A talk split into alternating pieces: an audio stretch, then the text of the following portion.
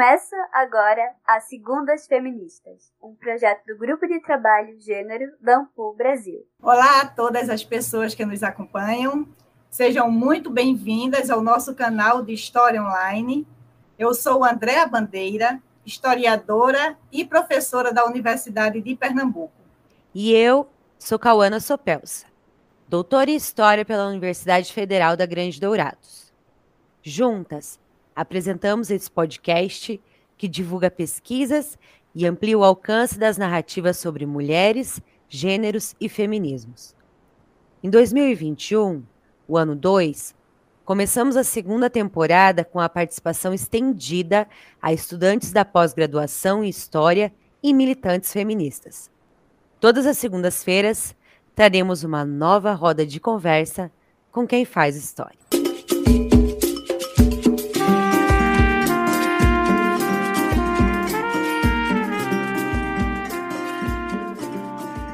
Harriet Logan é uma jornalista inglesa que fez duas viagens para o Afeganistão. Em 1997, após o Talibã tomar o poder, e em 2001, quando houve a invasão dos Estados Unidos ao país. Harriet Logan entrevistou várias mulheres afegãs, tanto em 1997 quanto em 2001. E dessas entrevistas, escolhemos duas para iniciar o nosso podcast hoje. 1997. Fercita. Eu amava meu trabalho, era bem conceituada e tinha um bom futuro à minha frente. Agora, meus pais estão preocupados. Antes orgulhavam-se de mim, mas agora sou proibida de trabalhar. O Talibã proíbe nossa expressão. O que podemos fazer? E não é só o Talibã. Não tenho nenhuma boa recordação deste país. Nem da época dos Mujahideen, nem do Talibã. Durante o governo dos Mujahideen, as mulheres podiam falar, mas não era muito seguro. Cada comandante era como um governo à parte, e era difícil enfrentá-los. Mas pelo menos existia trabalho para as mulheres. Antes do Talibã, os homens nos olhavam lascivamente. Se quisessem, era só chegar de carro e nos pegar. Agora ninguém sabe como somos por baixo das burcas, e assim nos sentimos seguras. Um comandante não pode simplesmente pegar uma mulher na rua. Quando encontramos homens, permanecemos cobertas o Talibã nos proíbe de falar com nossos amigos em público. Não podemos conversar muito quando nos encontramos na rua. O Talibã já levou um casal a julgamento para comprovar se eram mesmo casados, só porque estavam conversando na rua. Quando encontro velhos amigos na rua, nós rimos, porque é engraçado nos vermos usando burcas. Se vejo alguém que conheço, digo oi, baixinho. Mas quase sempre a pessoa não percebe quem eu sou. Logo após a chegada do Talibã, fomos receber nossos salários e encontramos homens conhecidos nossos. Todos repetiam: Olá, seja você quem for. Já as mulheres reconhecem umas às outras pelo formato do corpo. Conhecemos nossas silhuetas. Quando estou com minhas amigas, elas me reconhecem, conhecem meu jeito de caminhar. Ando como sempre andei e, mesmo através da burca, elas me reconhecem. A maquiagem é proibida pelo Talibã mas eu uso mesmo assim lápis e batom. Fazemos disso um símbolo de resistência. É a nossa forma de desobedecer os talibãs. Estamos muito tristes. As mulheres não estão indo à escola e não sabem se poderão retomar suas vidas. No início, ouvimos boatos de que os talibãs eram pessoas boas, mas não conhecíamos as leis deles. Quando soubemos que teríamos de usar as burcas, choramos, todas nós. Ao cobrir meu rosto com a burca pela primeira vez, tive vergonha. Me senti injustiçada. Eu já não tinha a mesma liberdade das mulheres de outras partes do mundo. Não posso expressar meus sentimentos ou saber bem o que quero. Às vezes, torcemos para que um governo como o de Massoud retorne ao poder e os talibãs sejam destituídos. Talvez, com o tempo, os talibãs venham a adquirir mais confiança em seu domínio e permitam às mulheres que saiam à rua. Ou talvez um novo governo assuma o poder e acabe com toda essa violência. Nós queremos paz e liberdade no Afeganistão. Quando vemos mulheres ocidentais em Cabul, as consideramos pessoas de sorte.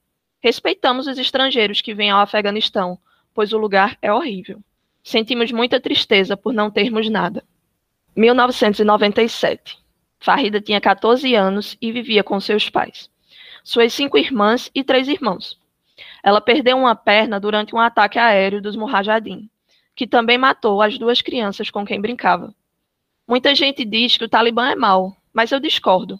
Há oito anos, quando eu tinha sete anos de idade, saí para brincar com minhas amigas. Não estávamos fazendo nada de errado, só brincando numa rua tranquila, quando a bomba caiu. Ela matou minhas duas amigas, o sangue delas estava em toda parte, e eu me lembro daquele dia e das coisas ruins que vi. Você consegue imaginar? Fui a única sobrevivente, mas perdi minha perna. Por isso, a vida será sempre difícil para mim. Eu odeio os Murrajadim por terem feito isso comigo. Eles tiraram minha perna e, com ela, minha liberdade. Eles levaram minhas amigas, que não mereciam morrer daquela maneira. Como eu poderia considerá-los bons? Com certeza, o Talibã será melhor para nós do que aqueles homens terríveis. Acho que não existe ninguém que possa me fazer tanto mal. E espero que os Murrajadim nunca mais voltem. Em 17 de agosto de 2021, após duas décadas afastado do poder, o Talibã retomou o controle do Afeganistão. O país, denominado oficialmente como República Islâmica do Afeganistão, localizado ao leste da Ásia Central, concentra na zona rural 76% da população total, com maioria de trabalhadores agrícolas, e sua população é majoritariamente muçulmana, somando 99%, onde cerca de 80% são sunitas e 19% são xiitas. Na divisa está o Irã, localizado no sudeste da Ásia. Sua população urbana representa 61%, contra 39% de população rural. Ainda que faça parte do Oriente Médio e que 95,6% dessa população seja composta por muçulmanos, o Irã não é considerado um dos países árabes, pois sua língua oficial é Farsi e não o árabe. Lado a lado geograficamente, estes dois países apresentam diferenças políticas e culturais significativas, que refletem diretamente na vida das mulheres muçulmanas, que compõem grande parte da população de ambos os países. Para falar mais sobre as mulheres em países de maioria muçulmana, convidamos Luana Balieiro Cosme, doutora em História Cultural pelo Programa de Pós-Graduação em História da UFSC. Luana possui mestrado em História Social pela Unimontes e é graduada em História e Pedagogia. Obrigada por aceitar nosso convite, Luana. Obrigada por participar da feitura desse roteiro lindo. Fique à vontade para se apresentar e para contar para a gente o que te levou a pesquisar esses dois países fronteiriços que compartilham culturalmente a religião, mas que ao mesmo tempo são tão diferentes. Bem, obrigada pelo convite. Eu estou muito feliz por estar aqui hoje, por conversar com vocês. Agradeço toda a equipe de mulheres que participam desse podcast e uh, espero que a gente tenha uma, uma boa conversa tranquila e que a gente consiga trazer algumas questões importantes para discutir o tema. Primeiro eu vou falar um pouquinho de mim, assim, só para situar que eu sou uma pessoa, né, não muçulmana.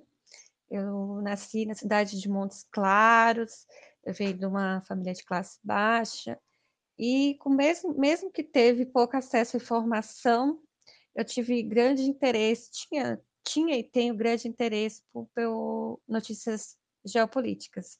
No dia do atentado do 11 de setembro de 2001, eu regressava da escola quando vi uma TV ligada em um bar mostrando os vídeos daquele acontecimento. Eu parei, sentei no meio-fio e fiquei lá assistindo.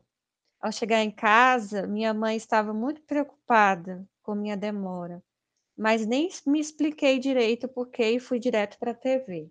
Naquela época eu não sabia muito o que pensar, eu estava interessada em ouvir sobre aquela região que quase não se falava, e quando vi alguma reportagem sobre, era pela perspectiva do orientalismo. Então, esse momento me marca muito para que depois eu inicio a graduação e procuro estudar um pouco sobre as mulheres e o Islã.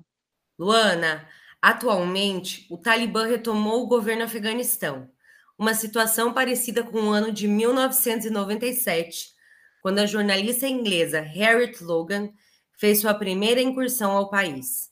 Passaram-se 24 anos desde as coletas das entrevistas que citamos na introdução. Após 2001, houve a invasão norte-americana no país, que perdurou até meados de 2021. Você pode trazer algumas considerações sobre a vida das mulheres afegãs para as nossas ouvintes? Obrigada pela pergunta, sim. É, a formação geográfica e cultural do Afeganistão é muito diversa em relação até mesmo aos países que fazem fronteira com ele. É também uma história de invasões e agregações de populações distintas que ali residia ou reside. De certo modo, possui uma geografia e composição étnica complexa, mas, sobretudo, é um país fruto do imperialismo.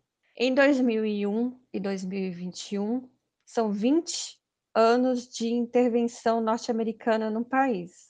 As tropas que ali chegaram em 2001 não estavam lá para ajudar o povo, mas para caçar, caçar o Osama Bin Laden, né, nessa, nessa referência. Nesses 20 anos, muitas afegãs foram mortas em bombardeios e algumas morreram dentro das escolas. Não quero entrar na discussão sobre quem violou mais. Não é sobre isso mas pensar que a ocupação dos Estados Unidos no Afeganistão causou danos sociais e políticos. Como vi uma entrevista em que um afegão reclamava que os norte-americanos levaram consigo toda a estrutura que tinham construído lá, diferente dos soviéticos que deixaram no país toda a estrutura montada. Além disso, anteriormente a 2001, os Estados Unidos forneceram principalmente armamentos para os afegãos, combater os soviéticos que ali estavam. Em todos os momentos citados, as mulheres e crianças foram e são as que mais e os que mais sofrem tortura, estupro, privações, precarização e etc. Seus corpos são instrumentos para que os homens demonstrem seus poderes. É a partir disso que nós feministas precisamos para analisar nossa sociedade e a sociedade como as que as afegãs vivem. Eu acho, Luana, que você tem razão quando você chama a nossa atenção para o fato de que a gente não tem, nós não temos que ficar vivendo essas dualidades como se fossem dicotomias, né, entre o que é bom e o que é ruim, o que é certo, o que é errado, o que é bom e o que é mal nos governos que acontecem no Afeganistão principalmente em relação às mulheres e até mesmo em relação a toda a sociedade. Então, chamar a nossa atenção, a atenção da nossa sociedade ocidentalizada, né, de que outros povos vivem, né, as suas realidades e essas realidades não estão exatamente dependentes da nossa opinião, eu acho que é super importante e eu acho que o teu trabalho vai nos ajudar muito a pensar sobre isso. É, Para continuar a nossa conversa, eu vou levantar uma questão. Essa situação preocupa as mulheres afegãs, como a capitã da equipe feminina de robótica do Afeganistão, Somaya Farouk, de 18 anos, que conseguiu deixar o país ao lado de oito amigas, e como a capitã da seleção feminina de futebol do Afeganistão, Shabnam Mobares, que agora pede ajuda à FIFA para salvar as jogadoras. Elas, afegãs, temem a volta de um governo que possa restringir novamente as meninas de frequentarem a escola. Por isso aí são duas perguntas que eu tenho para fazer para você. A primeira pergunta é: as mulheres afegãs precisam ser salvas? A segunda pergunta: essa preocupação da restrição dos direitos das mulheres é algo que aponta no horizonte atualmente? Quais as expectativas desse novo governo? Bem, temos um, mais uma invasão no Afeganistão, já que uh, o Talibã não representa toda a sua população, né? E, o, a, e a população étnica que compõe o Talibã, que é os Pashtuns, também não são maioria. Então, a gente tem mais uma invasão no Afeganistão. É, não é a primeira e nem a segunda é um histórico longo de invasões. Os Estados Unidos decidiram retirar as tropas, então esse grupo de combatentes, o Talibã, aproveitaram para tomar as rédeas do país. o que aconteceu e ainda está acontecendo de forma violenta, como estamos acompanhando agora. É muito cedo para dizer o que vai acontecer. Se o Talibã de hoje tem muitas semelhanças com o Talibã da década de 90, a gente ainda não sabe. Mas seguimos acompanhando e verificando as notícias. Não basta só ler a notícia, é preciso verificar. As mulheres afegãs não precisam ser salvas ao modo do Ocidente. Isso é uma aberração criada pelo imperialismo. Nós caímos facilmente nas justificativas que os imperialistas utilizam para legitimar invasões, torturas e precarização. Então, é preciso oferecer a escuta, tentar contato com elas, entender a região, entender que essa região tem costumes específicos. Em 2001, ninguém leu uma notícia de que as mulheres retiraram as burcas e é, jogaram fora e foram para a rua. Não há essa, essa notícia. Não é a única forma que as mulheres encontraram para vestir. Há uma infinidade de, vestimentas, há diversidade. Então, trago mais uma vez que precisamos ter empatia, escutar e não oprimir elas porque têm um costume diferente do nosso. Se a gente for por essa via de, de oprimir, estamos nos aliando aos desejos imperialistas. Sobre algumas afegãs que pedem asilo, isso é um direito delas. Foi a possibilidade que algumas perceberam que poderiam ser uma forma de sair do país, independente do motivo. Mas ao falar em imigração, principalmente aquela em direção à Europa e aos Estados Unidos, sabemos que esses países do norte global enfrentam hoje a questão da imigração de forma desumana e violenta. Se eles abrirem espaço para receber as mulheres afegãs, como um coletivo é, francês recentemente recorreu a Macron, eu pergunto: e os filhos dessas mulheres, os maridos, os irmãos delas? E, o, e os imigrantes de vários outros lugares que pedem asilo e não obtêm. Ou resolvemos que não existe mais imigrante e todos possam transitar, ou qualquer possibilidade de imigração aceita pelo, pelos países do norte é imediatamente excludente. Acredito que devemos permanecer atentas, acompanhando a situação do Afeganistão, escutando nossas irmãs. Concordo que é um momento crítico e que pode se direcionar para um, um governo violento e corrupto mas há também possibilidade que o Talibã de hoje seja mais político e queira negociar com a população não pastu. Mas ainda acho cedo para tentar prever o que vem por agora. Obrigada, Luana. Em sua monografia, Afegãos, Guardem Seus Olhos, Resistências Femininas no Afeganistão, 1996-2002, você dedicou um capítulo para o Hawa, a organização feminista mais antiga do Afeganistão, uma ONG que se formou em Cabul, capital do país, em 1977, pela União de Universitárias. Apesar da notoriedade conquistada nos últimos anos, poucas pessoas conhecem a organização. Se for possível, gostaríamos que você elencasse os pontos principais, as principais bandeiras que compõem a história do Hawa. Quando fiz a minha monografia, eu iniciava meus estudos sobre mulheres e Islã. Notei que na região da Ásia Central tinha presença marcante de ONGs. Primeiro, gostaria de dizer que a Hawa tem um site, no qual há a opção de navegar pela tradução em português. É uma organização política social feminista, fundada pela ativista afegã Mina, e essa instituição é antifundamentalista, que luta pela paz liberdade, democracia e pelos direitos das mulheres no Afeganistão. Atua em vários lugares, principalmente na fronteira com o Paquistão. No site há vários links para notícias traduzidas sobre o Afeganistão com foco nas mulheres. Então, é uma forma de obtermos informações mais críveis e confiáveis. Acho esse trabalho uma atividade das mais importantes delas. Oferece, também oferecem ajuda e auxílio às refugiadas afegãs, promove projetos focados na educação, saúde, direitos humanos e cultura, entre outros. Convidar a, to a todas que nos escutam para entrar no site e divulgar essa ONG tão importante para as mulheres do Afeganistão.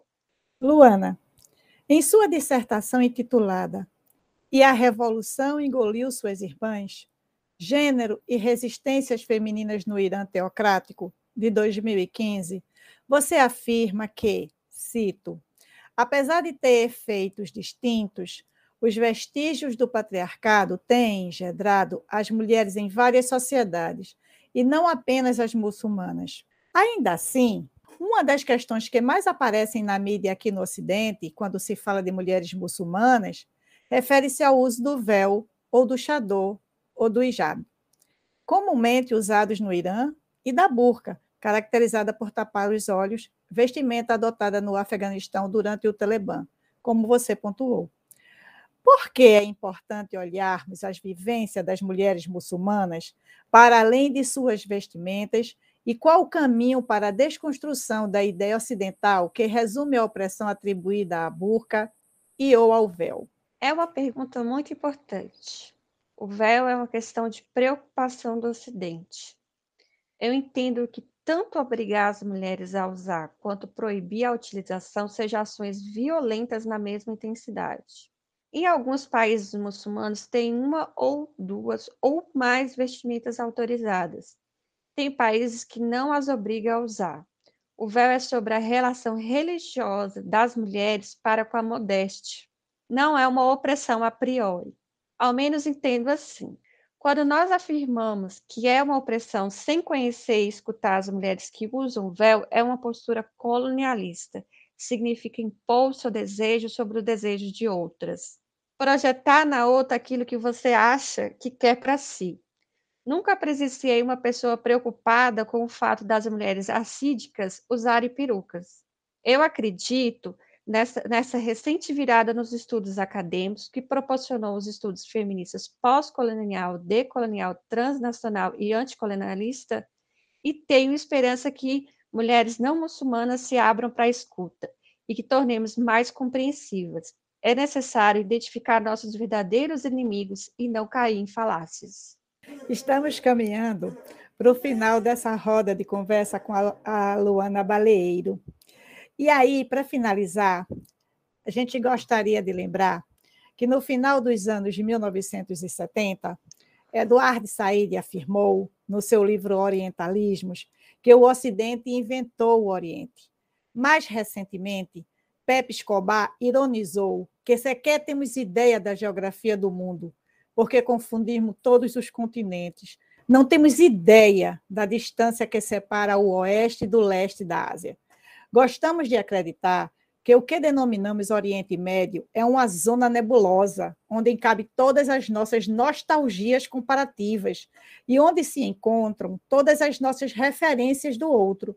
Como bem enfatiza a Luana, em vários de seus textos, o Sudeste Asiático se transformou no nosso Oriente Médio e dele fazemos uma representação grosseira, sobretudo das mulheres com véu, o que significa que a teoria feminista, apesar de seu avanço epistemológico, não é capaz de impor novo olhar, livre de preconceitos, forjado culturalmente. Ainda persiste, entre as feministas, inclusive, o não reconhecimento da realidade gendrada socialmente no mundo.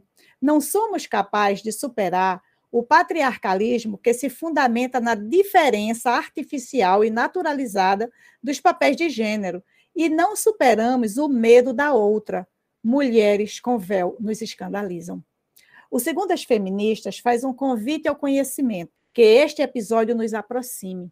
Grata, Luana, por tua presença no nosso programa e grata a todos que nos acompanharam até aqui. É, agradeço novamente é, por esse momento, é, por, por, por, trazer esses temas tão importantes atualmente. Convido a todas, a, mais uma vez, a entrar no site da Raua e, se possível, dar uma olhada numa bibliografia que também vou deixar para vocês. Espero que eu tenha contribuído para o debate. Luana contribuiu com certeza.